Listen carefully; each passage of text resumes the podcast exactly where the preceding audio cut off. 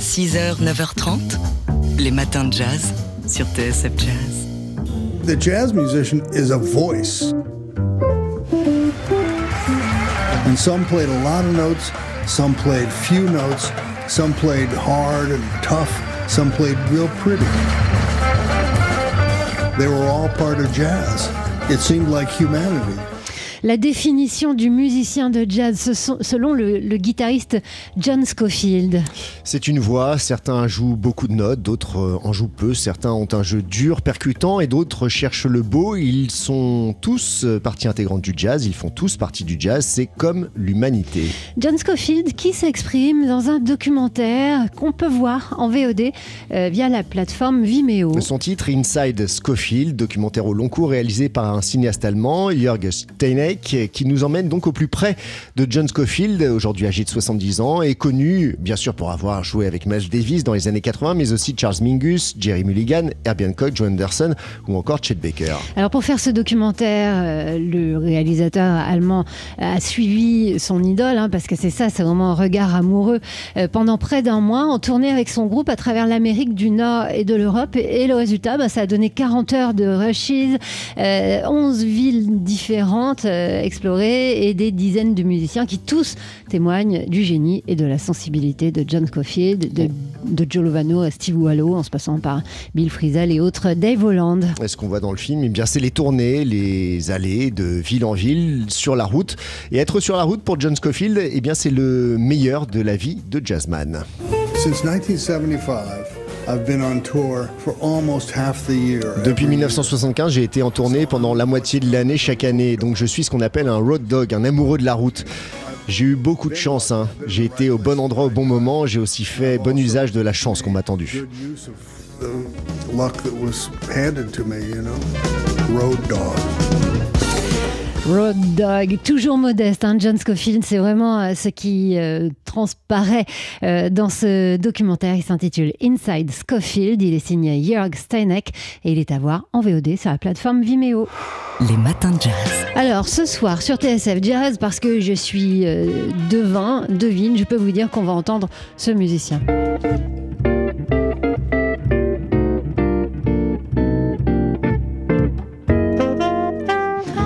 Le saxophoniste, le guitariste que vous avez entendu euh, dès le début, c'est-à-dire Biréli Lagraine, Biréli Lagraine qui sera en effet avec nous à la salle Playel cette soirée et ce dès 20h pour notre soirée annuelle You and the Night and the Music. il ne sera pas seul, loin de là, puisqu'on vous propose, comme chaque année, un plateau hors norme pour cette soirée jazz de l'année. Il y aura le contrebassiste Avishai Cohen en trio, euh, il y aura donc Robin McKell, Anthony Strong, Judith Owen, Elie Degibri ou encore China Moses et Yuri Buenaventura avec le pianiste cubain Roberto Fonseca.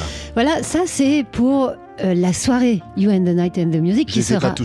Non, hein. non, il y en a, euh, il y a, beaucoup, beaucoup, beaucoup d'artistes et vous le savez, chaque année, c'est une prouesse hein, technique de parce que les musiciens viennent pour jouer un morceau et ils laissent la place au suivant et tout ça, bah, avec du rythme et, pas de temps mort en principe euh, sur scène et à l'antenne parce que cette soirée, vous le savez, est diffusée comme chaque année dès 20h dans son intégralité en direct sur TSF Jazz.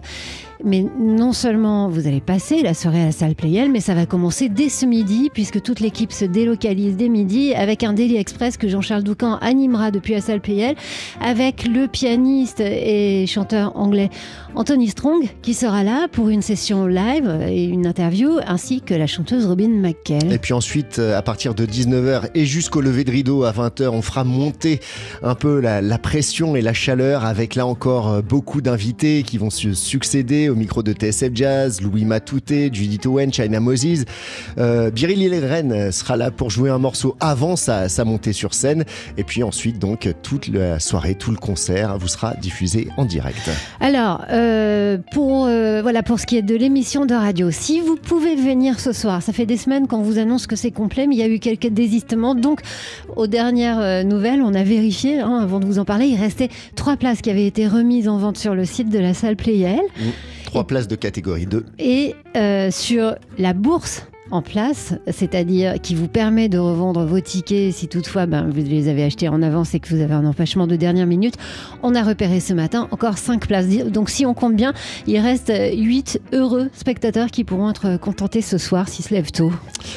You and the Night and the Music, donc 19e édition, Oh c'est ce soir euh, à la salle Playel et en direct sur TSF Jazz. euh, Une soirée qui sur, serait- sur scène sera animée par une certaine Laura Alberne Oh en compagnie là là là de là. Sébastien Vidal. Mmh, m'en Laura Alberne qui sera tout en robe fourreau euh, et Oui, en paillettes.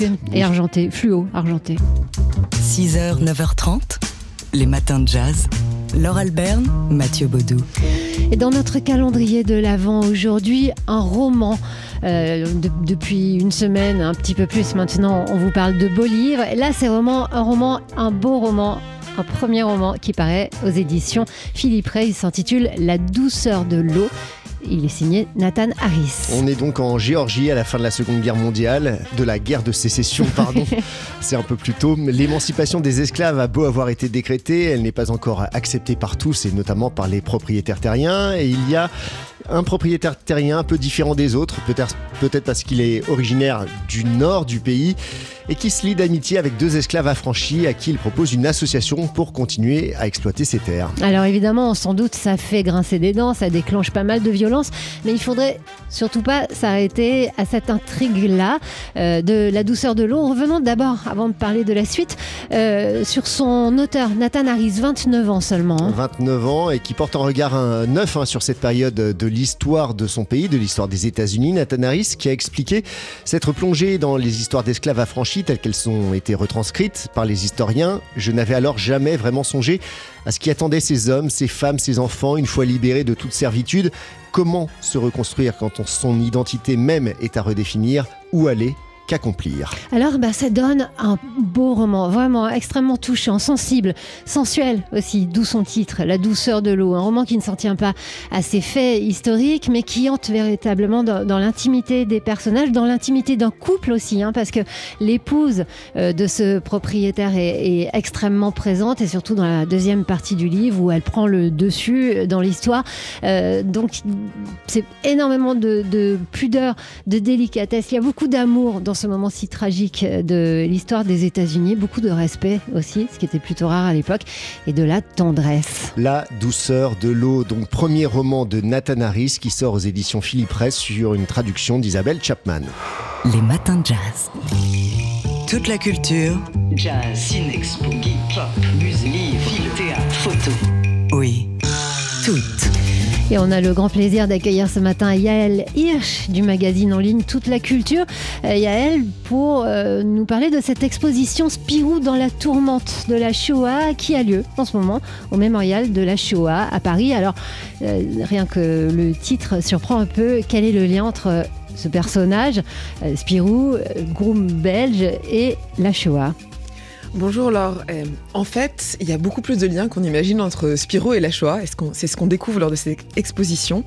Euh, tout part d'Émile Bravo, donc un dessinateur euh, qui vient de dédier quatre volumes, une tétralogie de 300 pages à Spirou, Fantasio et Spip pendant la Seconde Guerre mondiale. Ça s'appelle L'espoir malgré tout. Le quatrième volume vient de sortir et a été primé. Et dans cet album, Spirou, le groom rouge naïf et, et sympathique enquêteur belge, euh, rencontre Félix Nussbaum. Félix Nussbaum, c'est un peintre allemand, euh, juif allemand, euh, qui a dû fuir Osnabrück, sa ville originelle, avec sa femme, essayer de survivre en Europe en fuite et qui est arrivé à Bruxelles. Et donc, Émile Bravo imagine la rencontre des deux, et c'est cette rencontre qui est au cœur du mémorial, sachant que Félix Nussbaum et sa femme ont été, depuis Bruxelles, déportés à Auschwitz.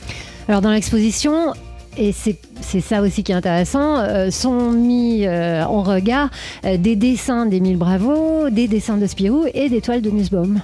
Oui, exactement, et avec des documents historiques. Et ça marche plutôt bien. Dans la BD même, on voit des toiles de Nussbaum aussi. Et euh, ce, que, dit Émile Bravo, c'est, euh, je vais le citer, la bande dessinée franco-belge des années 50, a priori très naïf, parlait de sujets graves comme la noirceur de l'âme humaine, le racisme, le colonialisme. J'ai utilisé des codes graphiques tout public pour parler de l'occupation nazie et de la Shoah. Sans chercher la comparaison, euh, les parents qui n'ont malheureusement pas euh, ouvert Mouse euh, et offert à leurs enfants leur proposeront peut-être l'espoir malgré tout en estimant que c'est plus accessible.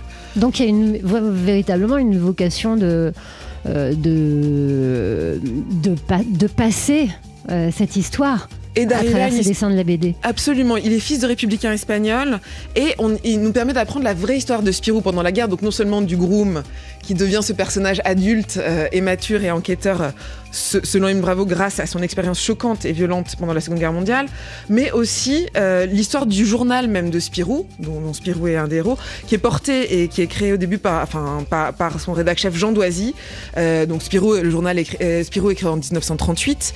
c'est un véritable phénomène, il y a un fan club avec des milliers d'enfants et Jean Doisy est une des plus grandes résistantes, figures de la résistance belge.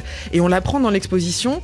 On apprend aussi comment son rôle de rédac chef dans Spirou lui permet de, lui sert de couverture pendant la guerre et même quand Spirou est arrêté parce que les éditions d'Argo refusent euh, d'être euh, gérées par des Allemands, euh, Jean Doisy continue avec un théâtre de marionnettes à faire perdurer l'esprit de Spirou et ça lui permet de sauver des enfants juifs pendant la guerre. Donc il y a vraiment un lien intrinsèque très fort entre Nussbaum, Jean Doisy, Spirou. Et une justification que cette exposition se passe aussi au mémorial de la Shoah. Ça s'appelle euh, Spirou dans la tourmente de la Shoah et c'est à voir jusqu'à fin août. Toute la culture, jazz, ciné, geek, pop, musique,